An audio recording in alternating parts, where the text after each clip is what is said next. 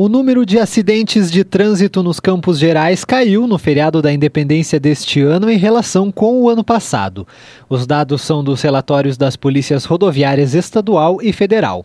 Nas rodovias federais da região foram registrados 16 acidentes, uma morte e 18 feridos.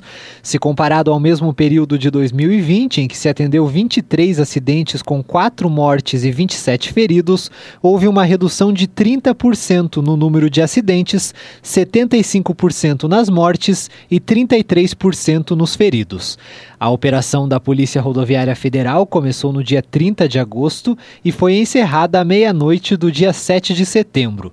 O inspetor da PRF, Vinícius Vieira, comenta os números. Houve uma redução é, até significativa na quantidade de acidentes. Da, um dos fatores que contribuiu bastante foi o tempo bom. Nós tivemos é, tempo seco durante todo o feriado. A implementação ou, ou a, o aumento das fiscalizações de embriaguez, de ultrapassagem e de excesso de velocidade nos pontos críticos contribuiu para que os motoristas diminuíssem a velocidade e evitassem as ultrapassagens e o consumo de álcool.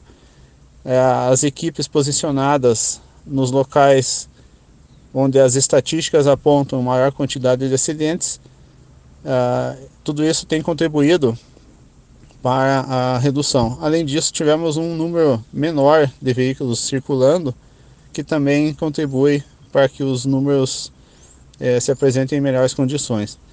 De acordo com a PRF, a ação teve um efetivo extra em um aumento nas operações de fiscalização de embriaguez ao volante, ultrapassagens indevidas e excesso de velocidade, além do uso do cinto de segurança e cadeirinha, uso do celular na direção, exame toxicológico e horário de descanso de motoristas profissionais.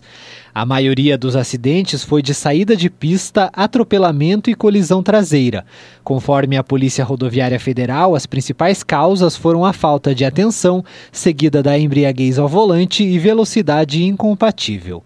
Segundo o relatório, nos Campos Gerais, as equipes fiscalizaram 1.138 veículos e 893 pessoas.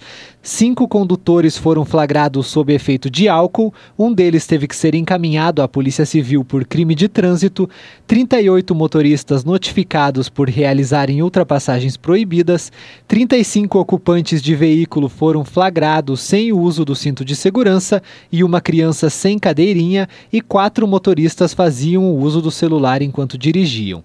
Já nas rodovias estaduais da região, a Polícia Rodoviária Estadual registrou 16 acidentes, uma morte e 23 feridos. Além disso, 155 autos de infração foram feitos no feriado e 132 testes de bafômetro. O tenente do Batalhão de Polícia Rodoviária, Sidney Rudak, fala sobre a operação no estado. Foi obtido alguns resultados, né, diminuição na quantidade de acidentes, feridos e, e mortos comparado ao ano de 2020 e também um aumento né, na, no registro de imagens de radar aí por abuso de velocidade nas rodovias. Além disso, a gente teve aplicado aí uma nova tecnologia né, junto ao efetivo policial, em que o policial tinha em suas mãos o aparelho smartphone com um aplicativo para realizar as autuações no momento da abordagem, né? Coisa que antigamente não acontecia. Então isso também veio para facilitar aí a vida do, do usuário que está viajando nas nossas rodovias e também a atividade de policiamento rodoviário, né? Dos nossos policiais, principalmente aplicados aí na ponta. A operação durou cinco dias e teve fiscalizações nas rodovias federais e estaduais que passam pelos municípios dos Campos Gerais.